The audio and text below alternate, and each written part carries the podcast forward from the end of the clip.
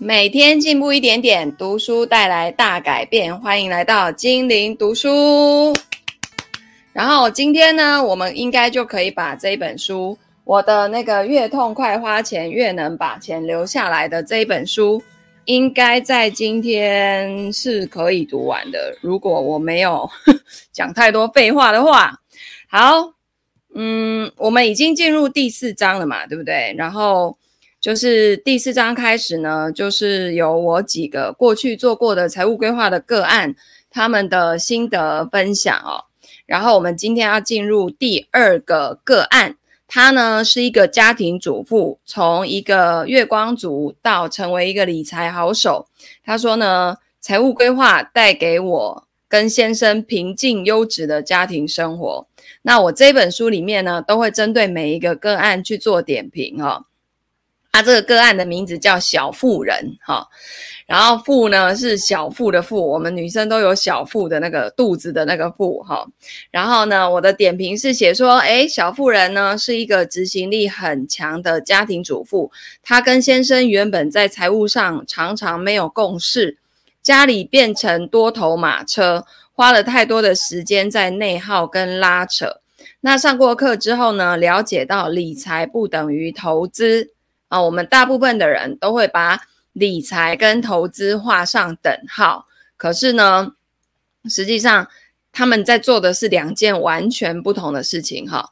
还有呢，他就了解到全盘财务规划的重要性。那现在跟先生在财务上有共同的目标，而且很有默契，把时间用在最有效率的地方，然后让家庭的资产可以稳健的增长。好，那我们接下来呢，就来看看小妇人怎么说喽，哈啊，我们大陆的同学呢，大家中午好，你们吃饱了没？我们今天直播的地方在呃经营读书会的社团，还有那个 YouTube 频道，还有呃越痛快花钱越能把钱留下来的这个 FB 的私密社团，然后还有我们大陆的社群，大家中午好，大家都吃饱了吗？好，我们来听一听这个小妇人呢。他在做完财务规划之后呢，他的心得感受是什么？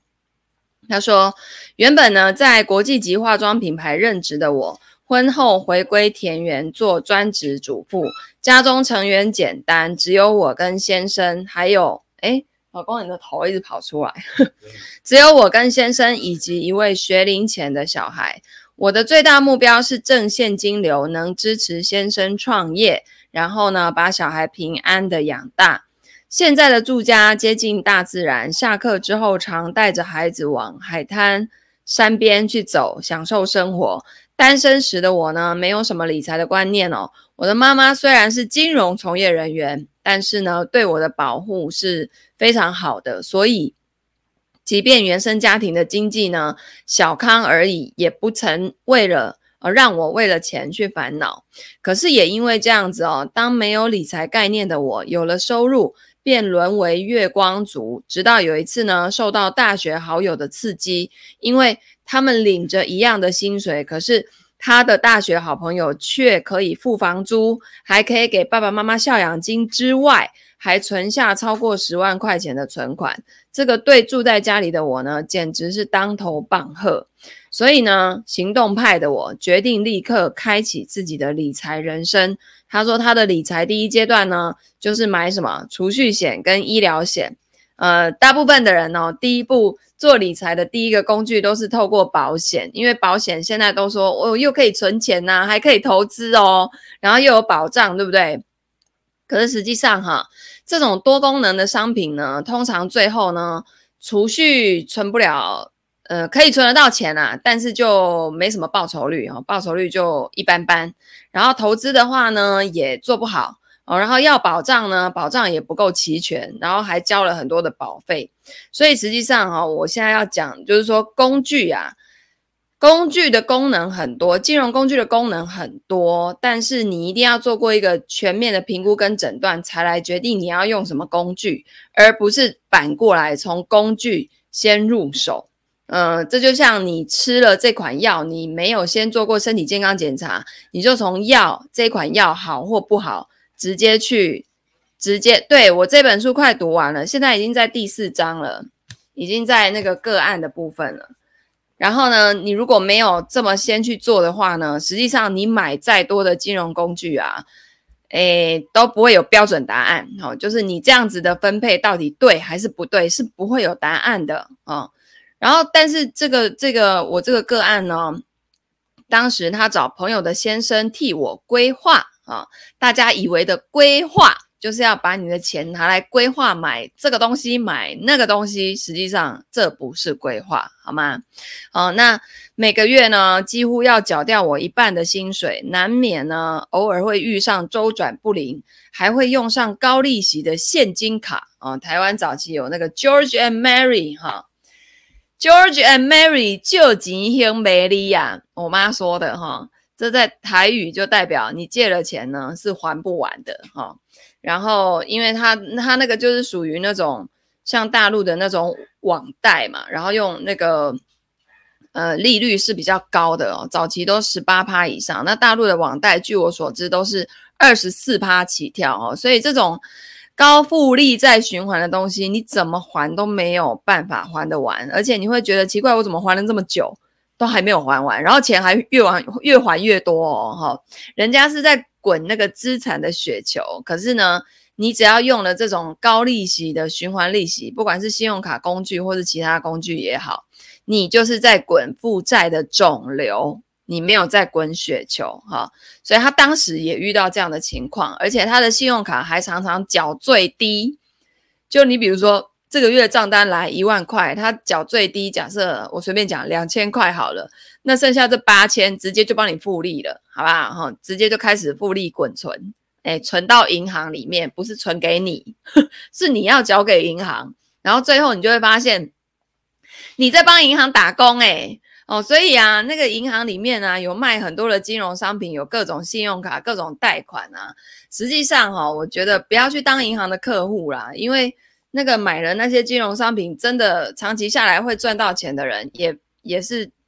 屈指可数，然后那个费用都被抽掉一大堆哦。然后我觉得要当银行的客户，不如来当银行的股东。哎，我觉得呢还不错啊、因为我们金融业非常会赚钱，啊赚了钱之后呢就要回馈给股东嘛。所以我们台湾人不是很爱存那个金融股的存股吗？因为他们的获利呢都来自于这里哦，所以。那那我这个学员说，幸好我在职场上是拼命三娘，工作升迁快，收入自然三级跳，钱财压力也渐渐缓解了啊。因此在结婚之前呢，我的理财观念只停留在保险以及付房贷。好。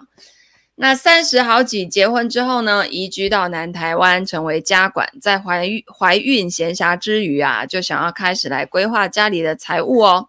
哦，他的第二阶段觉得说，嗯，孩子快出生了，应该要好好的来理财。那那个时候以为的理财呢，是买股票、买期货、买基金啊，几乎你想象得到的工具呢，我都尝试过了。当时先生从科技业急流勇退，创业当农夫。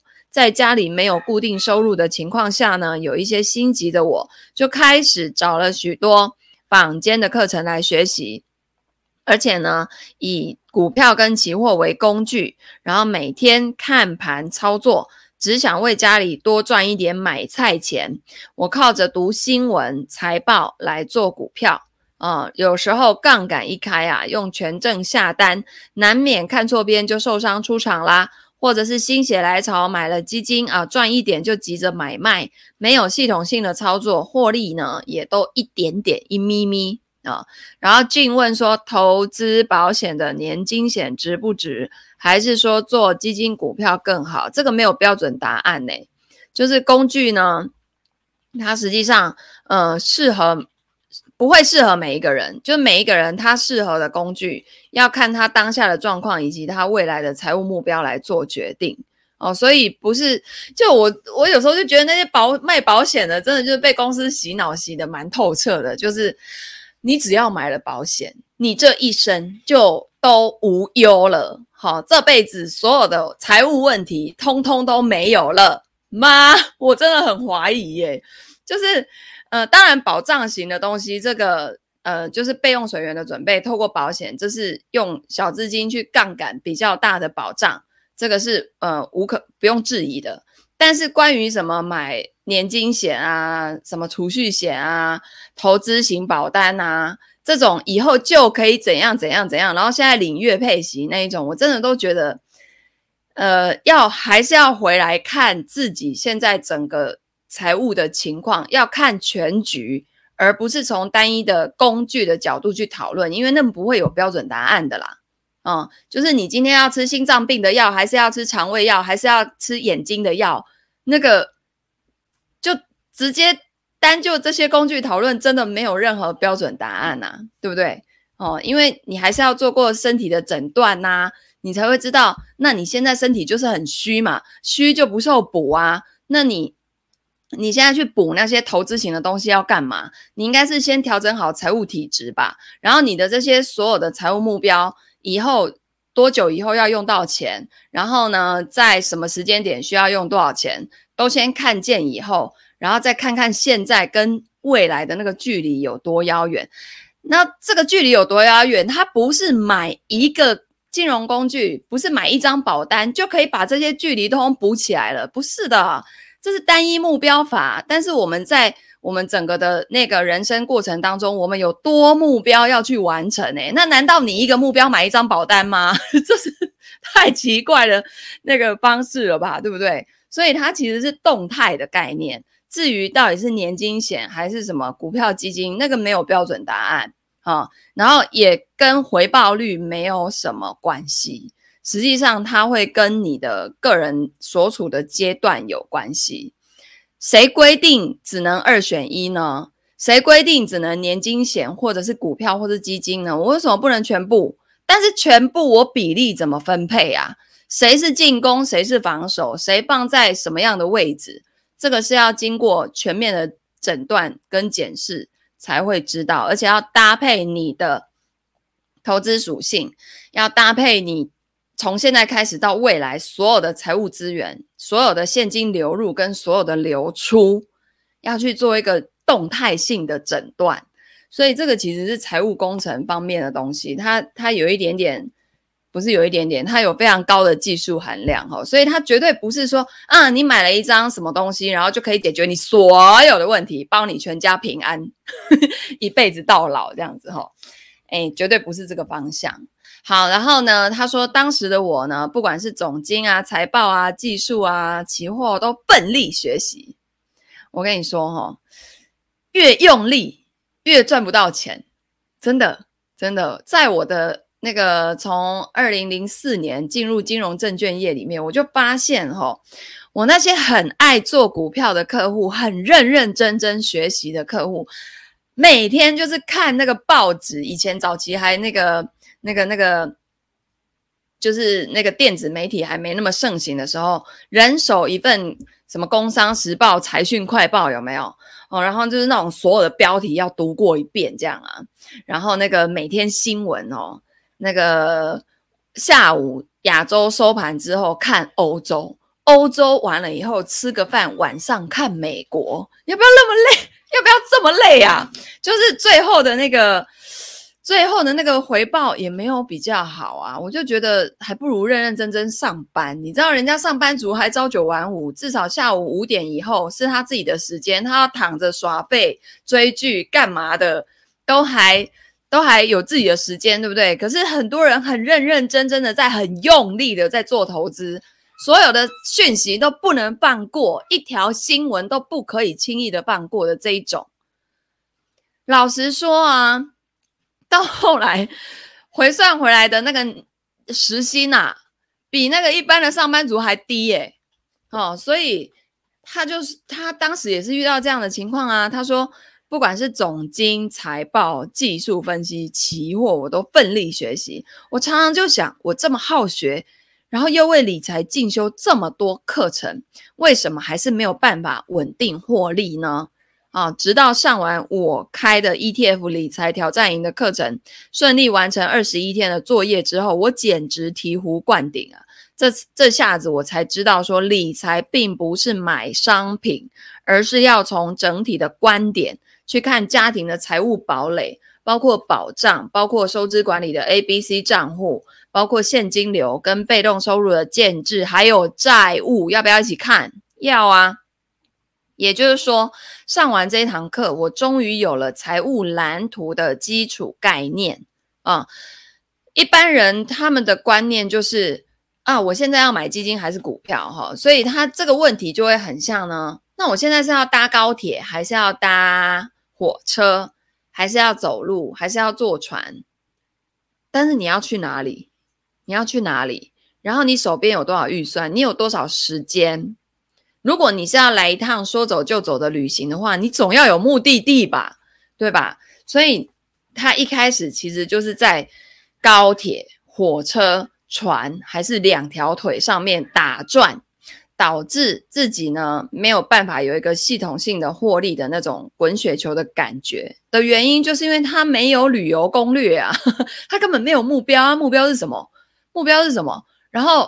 数据呢在哪里？你每年要做到多少报酬率可以完成那些目标？没有啊，所以大家就是在瞎忙哈。所以他说那个时候啊，刚好他的先生正在创业。那由于他从科技业离职啊，家中家中顿失固定而且优渥的收入，然后我们常常为了钱吵架，关系紧绷哦。就是他可能会怪罪老公啊，啊，为什么不好好留在科技业就好了啊？然后干嘛要让他有那么大压力呀？每个月都想尽办法要多一点收入，然后进而去炒股啊、做期货啊什么等等的。那你如果给我好好上班的话，我不是就不用这么忙了吗？哈，这其实就是当你那个没有系统性的管理的时候，不如预期的时候，你就会开始去怪怪罪嘛。哦，那确实也真的是因为那个另外一半他自己自行创业，那自行创业刚开始肯定。没什么收入嘛，所以就变成会有这种很神奇，陷入一个神奇的回圈哦。所以他说他在上了 ETF 理财挑战营之后呢，他跟先生对于家庭财务观念焕然一新，也比较能可以坐下来一起讨论未来的规划哦。所以他当时就跟我讲说：“老师，你那个课啊，其实我是跟我老公一起上啊。”然后我们两个上完才知道，哈，原来是要这样哦。哦，所以他就说，夫妻财务目标一致，不再为创业的资金恐慌而吵架。他说，我这时候呢，我心里也浮现，那我是不是应该为家庭做整体的财务规划？呃，这个念头就开始起来了。那当时的动机是想要借由老师的系统来跑财务模型，确认夫妻所努力的方向是否需要修正。比如说，我们买了很多的保险，但是保障全面。充足吗？呃，目前资产配置够不够有能力承受波动呢？在目前创业上业尚未稳定的前提之下，财务是否能够保障家中基本生活的条件，甚至要去支应创业所需的资金呢？当时呢，Lydia 老师就是我哈，要我们先记录手边的现金流动。从来没有记账习惯的我，对于现金流都是凭感觉。这一季之后才发现啊，原本我以为家里一年只有两百万的开销，实际却高达了三百五十万左右。这个也难怪啦，我一直觉得家中现金流不够，却不知道缺口比我想象的更大。那做完咨询之后呢，看到财务报告书，第一个感觉是松了一口气，好险有及格。嗯，Lydia 老师的团队呢，给我们的主要建议是降低支出来改善现金流。那投资标的化繁为简来做有效的管理，我不再因为另外一半创业而陷入恐慌，也可以按照所定定的财务目标去执行。最大的好处就是减少许多不必要的开支。我跟先生都是热爱生活的人，对家中用品的品质不能够妥协，难免都会有昂贵的开销。自从有了新的财务目标，我们学会延迟享乐。每个月做一次家庭损益表，包括定定年度目标啊、预算啊、现金流预测等等。那我们在第一年降低生活支出两成，第二年目前预计可以再降低一到两成，用不痛苦的节流方法，慢慢的往理想迈进。两个人方向一致，夫妻争吵变少，感情也更好了。这个是我的第三阶段。哦，然后 Lydia 老师给的财务模型呢，还会附上好几个情境的模拟哦，让我们拥有非常明确的努力目标，也能知道这样的目标以及铺铺设出来的道路会有什么前景，仿佛是未来的预想图。哦，那当思维开始改变啊，生活中的觉察就会更好。之前我常常认为，身为管钱的一家之父。之主妇啊，在财务规划上是孤独的，因为大部分的时候呢，人生的决策都没有标准答案，也没有人能询问，而是必须要靠自己反复的去检验，因此也浪费很多时间。那举个例子来说吧，在我还没有上 ETF 理财挑战营之前呢，因为想要增加家里的现金流，所以就买了券商推荐的短期联动债。那对方是说每个月都可以收利息哦，每一档的年息大概百分之八到二十五不等。那其中呢，有一档还连接了美国的石油正二 UCO 这这一支 ETF 哈。那由于前几次呢都能够顺利的保本出场，我也就持续的投入了。想不到啊，在入场的时候却发生了新冠疫情啦。遭遇史无前例的负油价事件，损失高达了百分之八十八。我不知道在线的同学们有没有人有印象？二零二零年那个时候，有没有人听到有负油价这件事情？大家就觉得天哪，那是我开车去加油，然后加油站还要给我钱的意思吗？负油价啊，实际上呢，是因为当时的那个呃。就是期货的那个结算系统哦，很多当时因为油它要仓储，仓储要成本嘛，所以这些成本其实是要钱的。就是反正当时就发生了很多那种，连金融体系自己哦，很多人做那种原油期货的，他都没有遇过这样的情况。哦，所以那那个事件呢，就让他的这个投资损失了高达百分之八十八，也就是一百块剩下十二块，他的一百万剩下十二万。那如果他投入的是几百万，哇，那回来的钱就是一点点了啊，哦！所以别说利息啦，本金就这样子一系蒸发了，对吧？所以他后来就发现呢，他为了要得到短期的。那个百分之二十的年息啊，结果把本金几乎都赔光啊！哦，那但是他没有气馁哦，我真的觉得我这个学员真的很厉害，他依旧呢来上 ETF 理财挑战营。我开始修正自己的投资心态，不再追求厉害的年化报酬率，因为我完全的明白，只要百分之八到十二的年化报酬率，就可以让家里的财务以稳健的脚步踏上富足之路。而这样的报酬率呢，用最没有特色的指数型 ETF 就可以创造出来，根本就不用去买任何的基金的商品或者是什么标股啊。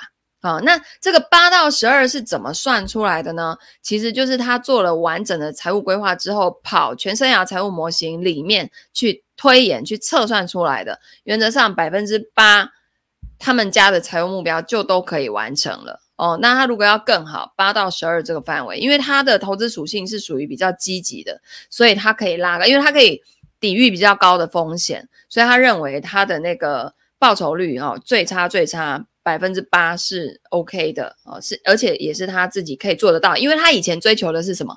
他以前追求的是百分之三十到五十啊，百分之百啊这种哦，所以今天现在追求百分之八，对他来讲就是轻而易举。那。呃，他说此后呢，我的投资之路啊，自动隔绝了很多的噪音，什么港股诈骗啊、盗货啊，更是接近不了他，反而呢，替家里免去了不少投资亏损。现在真的非常非常非常多的诈骗了，我的学员里面也有很多人受骗啊，而且因为我我不在我的粉砖上面讨论投资标的，那像我的合作的老师古雨老师。他因为有教个股怎么看财报，那一定都会谈论到个股嘛。那我们真的就有学员哦，是在他的粉丝专业里面，然后有一天就被那个古语老师加了，加了 FB，然后私私信，然后就说：“哎，那个古语老师成立了一个赖社群啊，然后有兴趣可以加入啊，什么什么的。”古语老师根本就没有什么赖社群，然后同学就误以为真，就天哪！我被老师钦点了，我被选中了，我是天选之人吗？就很兴奋，然后就加入了那个赖群组之后呢，哎，宝君来了，加入赖群组之后，哎，宝君，我要找你做测试啊，你怎么怎么那个都没有看赖的讯息，去看一下。然后呢，就是加了之后，每天就会在那个赖群组啊，嘘寒嘘寒问暖啊，早安、午安、晚安呐，哈，然后那个妈祖保佑你平安呐，这种的。哎，古雨老师哪有那么闲呐、他哪有那个闲工夫，每天在跟大家早安、午安、晚安呐、然后接着就开始那个报牌啊，然后就说什么这边有那种什么很很好的投资机会啊，什么的。哎呀，反正就是他现在也不用叫你交钱给他了。现在有一种做法，就是你每天看他报的股票哦都很准，然后你就想说有一只来跟一下，跟一下呢，那个买了之后呢，哎，真的有涨哎。然后那个想说可以再加码哈，老师说预计要涨到多少，然后等到你再加码下去的时候，其实那个就是主力到货给你们的时候啦，到货完，然后那个股票就下去了啦，就崩跌啦，然后那个群主就再也没有讯息啦。啊，其实又是新成立新的群组，还有一种我还听过，我还听过那个哎。有有那个群里面什么两百个人，只有他一个人是真真实的人，其他一一百九十九个都是机器人或是诈骗集团的人啊，无所不用其极啊！我真的觉得这些人哦，以后生儿子没屁眼呐、啊，然后然后赚这种不义之财啊，实际上这个钱来得快，去得也快啊。那种钱哦，赚到了，要不就是家里突然间有人生病啊，不然就是突然间自己怎么样啊，然后于是你又要花钱消灾啊，啊，不要赚这种钱好不好？诈骗集团们真的是，然后最近台湾也是一堆人被骗去柬埔寨啊，我真的觉得怎么这真的很像那种二三十年前在演的那个电影诶，怎么以现在已经二零二二年了，还在发生这种事情？哎，就是反正。一个愿打一个愿挨啦，那个被骗的也是很悲哀啊，对不对？那我后来去了解了一下哈，很多被骗的真的都是弱势族群哎，他真的就是就是家里有困难，然后他也找不到什么高薪的工作，然后一听到海外有那种很高薪的打工的就去了，那有的就一去不回了，真的是。啊，我觉得是人哦，还是要靠自己，然后去去加强自己的实力。而且很多东西哦，其实网络上你搜两下，是不是骗人的，几乎都会有。就是你会有那个判断力。我们上一本书读的那个叫什么《纳瓦尔宝典》，它里面就讲到一个判断力，真的太重要了。那你的判断力来自于哪里呢？来自于你多读书，多看。然后多跟别人交流哦，我在网络上就有看到那个会受骗的呢，而且是那种坚决相信自己不会被骗的这种人呢，他们大部分呢都是宅在家里，然后没有什么出去跟人家交流沟通，呃，然后跟家人的关系也是就是一般般呐，哦，所以也听不进人家的劝。所以有的时候啊，人就是真的要叠交，可是叠这种交啊，你有时候出去，你你出去之后，两颗肾就没了诶，你是出去直接被人家当猪一样宰，然后去卖器官，你你不配合诈骗，你就是被人家卖去干嘛干嘛，然后有的就直接再也回不来，直接离开这个地球了，好吗？所以。我觉得，如果说你的灵魂设定要来体验这个东西，那实在是也不太妙。我们为什么要体验这个呢？对不对？我们为什么不能体验喜悦、爱、跟和平、跟欢乐呢？对不对？所以我觉得哈，我们真的要多读书，然后多去请教，呃，有结果的人，然后虚心、谦虚一点，就是。这个世界上我们不知道的东西真的还很多很多，我们的认知边界其实都很小，那就是要透过这东这个东西去打开、打开、打开。我讲段子是绝了，是不是？你说生小孩没屁眼吗？不要做伤天害理的事情，好吗？真的是，哎呀，那个真的会祸及子孙呐！不要这样做啊，好不好？好，所以他就说啊。在他认为在投资方面哦，要为自己啊找到湿漉漉的雪，然后开始滚雪球，用耐心实践复利强大的威力。大部分的人呢，欠缺的耐心才是真实的能量。不仅让我进化成神力女超人一般，拥有了全盘掌握家庭未来的能力，也化身为推手，一路帮助家人往梦想前进。你看这是不是多好？是不是很棒？好，那接下来呢，第三个案例哦，就是我们要来讲一讲这个月领四十万台币哦，就大概人民币呃快十万块。的职场妈妈，可是她却没有办法积累财富哦。好，呃，这个我给她点评是说，小陈妈妈呢是个非常努力的，想要把家里的财务打理好的职场妈妈。可是呢，就像很多人一样，从小到大并没有人教导我们该如何打理好自己的财务，所以需要一段时间来摸索。在执行完 ABC 账户之后呢，她最大的收获就是钱不但存到了。生活开销也花得很开心，每年也不需要付出太多的时间，就可以管理好自己的投资。那老公在这几年呢，看到自己家的资产开始慢慢的增长，非常的开心，非常的感动，觉得呢辛苦工作是值得的，因为看见了美好的将来。好。然后这底下就是我的这个呃财务规划的个案所写的啊、他说，我是小陈，目前是医疗从业人员，跟先生还有三个孩子组成一个小家庭。那我的原生家庭当中呢，妈妈算是年轻的时候就在投资的人。当时台湾的经济起飞，股市非常的好，但是妈妈的投资成果并不丰硕，股市里面的获利呢也是载浮载沉，这让我对股市留下了大起大落。不容易赚到钱的印象。那我的父母都是蓝领阶级啊，父母的先生的父母也是退休的老师。那我的妈妈很早就说过，家里的资产是要留给弟弟的啊，所以在工作初期呢，我手边也没有什么闲钱可以投资，也没有机会为自己建立相关的观念哦。所以你看嘛，早期的长辈都还是有这种重男轻女的这个集体意识。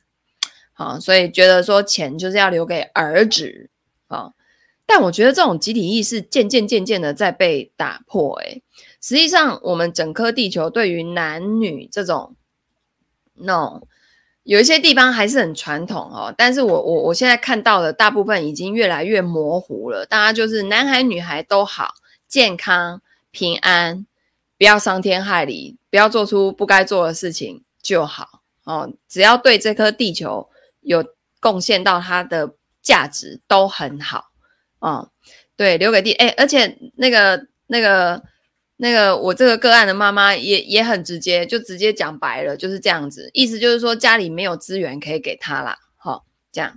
那不过呢，随着年资跟能力剧涨啊，我的薪水也慢慢的开始往上涨，从五位数到六位数，那丰收丰沃的收入呢，让我花钱就开始大手大脚起来了。哦，那再加上老小孩陆续的出生，哦，不过说明白也就还好，我老公家没有说，但也都给我老公。那你是受益者，那我们就默默收下吧，多做些善事，然后好好运用它，这样不要乱花掉就好哈。这。这个就是你看嘛，就是这样子哈、哦。好，然后呢，这个再加上呢，小孩陆续的出生，经常性的花费大幅的增加，常常有赚二十花三十的状况。看到自己的同学陆续的买房，手头宽松，反观自己，虽然开进口车，也买了房，却常常面临现金流的问题。我才开始慢慢的醒觉啊，想着自己是不是该开始理财了呢？啊、我跟先生加起来一个月领四十万哦，但奇怪的是，我们的资产成长速度很慢哦。那我呢，自己是先从看书开始，从三年存一百万，呃，这本书开始，然后各种理财经典的书跟课程，什么某某教官啊，艾某利存股啊，雷某斯啊，阿某利啊。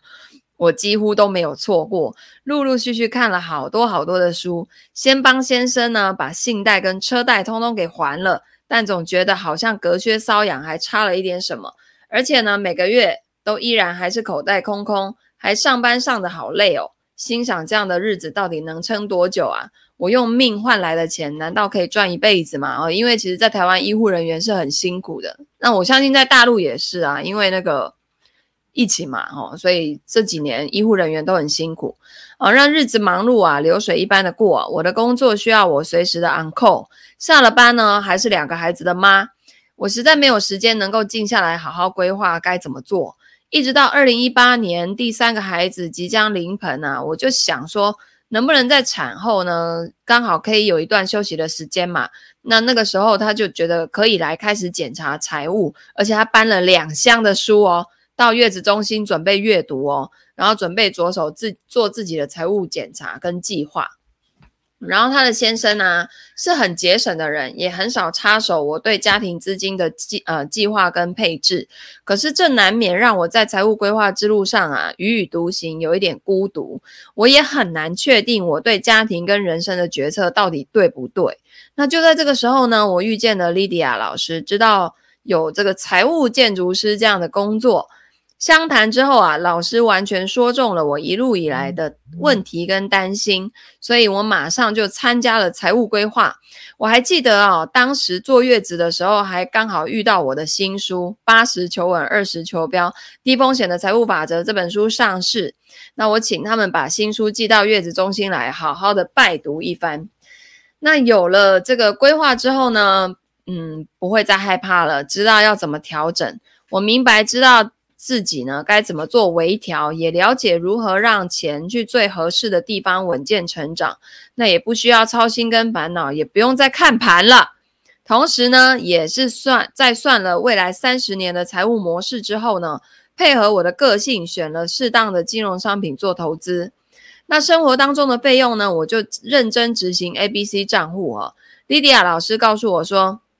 C 账户是投资，抓大放小，先把投资的钱留下来滚雪球，未来才不用担心钱。那有了清楚的退休目标计呃目的的计划之后呢，我一直以大原则为前提之下来执行。偶尔头脑不清楚的时候，还可以再询问老师的意见，然后再去微调。而且呢，我的咨询结果不只是财务哦，我我也发现到自己的物欲太强了。之后买东西的时候呢，就会以大原则跟目标来减少自己的欲望。呃，就就是说，呃，当你因为呃，譬如说你想你未来想要换房，那你现在呢，其实你你很想要买的这个东西，它可能不是你真的需要的。那你以前可能想都不想就买了，但你现在后面可以看到有一个更大的目标，那你就会让自己。停下来哦，然后他就说：“老实说呢，这真的是我考完专科之后啊，人生迎来的最大的转折。我不再对钱有那么多的欲望跟焦虑了。”先生还笑我说：“你看，之前花那么多时间读资料，早知道早早一点做财务规划，就省省时多了，对不对？”哦，所以啊，他说：“呃，你知道吗？学校只有告诉我们要好好的读书，但是从来没有人教我们该怎么样面对钱财。”导致很多华人没有机会在第一个时间就学到正确的观念。我让自己的孩子从小开始就训练他们养成正确的观念。存了压岁钱之后呢，我再帮他们长期投资 ETF 或者是美股。我希望未来零零五零会让他们看到自己种下的种子长出怎么样的果实，对理财有行动之后长大也才能学会修正跟调整。我很高兴在人生的道路上可以遇到莉迪亚老师。也许呢，大家也期许大家都能够不为钱所奴役。记住，你不理钱，钱不理你。所以要好好理解钱可以为我们做什么，为自己铺一条完整的道路。然后，愿我们都能善用金钱，享受人生。哇，太开心了！我每次读完这些。个案的感受啊，我真的觉得就是，就会觉得啊，我的专业真的可以帮到人呢。这是跟我以前在金融业每天叫客户买股票卖基金的，然后就为了要抽人家佣金那种感觉差好多。我真的觉得我可以长命百岁，你知道吗？就是以前我在那个金融业的时候，我都觉得我会很短命，而且我如果死了啊，我的我的葬礼应该没有人要来，因为我都害他们亏钱。然后现在我觉得，我如果万一真的就是回去天堂了以后呢，我的葬礼应该来的人会蛮多，会蛮热闹的，对不对？因为我还真的有有帮助到一些人，把自己的财务打理起来，对不对？所以呢，我觉得这个就是我们在这个地球上面的一些价值、一些贡献嘛。我最近不是在学玛雅嘛，然后我的四次元的那个高我是黄战士，你知道黄战士就是财神。我自己觉得，因为它就是一个黄色，很像那个钱，然后又是战士、战神、财神那种感觉，所以我觉得天哪，这做财务这就我的天命啊，对不对？我也只会这个啦，其他的我也不太会，好吧？你要叫我教别的，我也教不下去。好，所以呢，今天的分享就就到这边，然后明天呢，我们还要再分享第四个个案，这个是我们大陆的个案哦，哦，我在大陆也做了很多的财务规划哦，所以其实啊。这种这种投资，诶，就是理财的东西啊，它实际上是放诸四海皆准的哦，它全球都可以做哦，所以真的就是，如果啊，大家对于财务规划，财务建筑师、金钱整理师很有兴趣的话，欢迎可以来跟我多多的连结哦。然后，因为我希望可以培养更多的人跟我有同样的能力，然后大家呢一起来做这件事情，好吗？好的，那我们今天的分享就到这边。然后呢，如果你觉得这样子听书的方式是很适合你的，欢迎按赞、留言、分享、转发给你身边的亲朋好友。那我们就明天再见啦，谢谢大家，拜拜。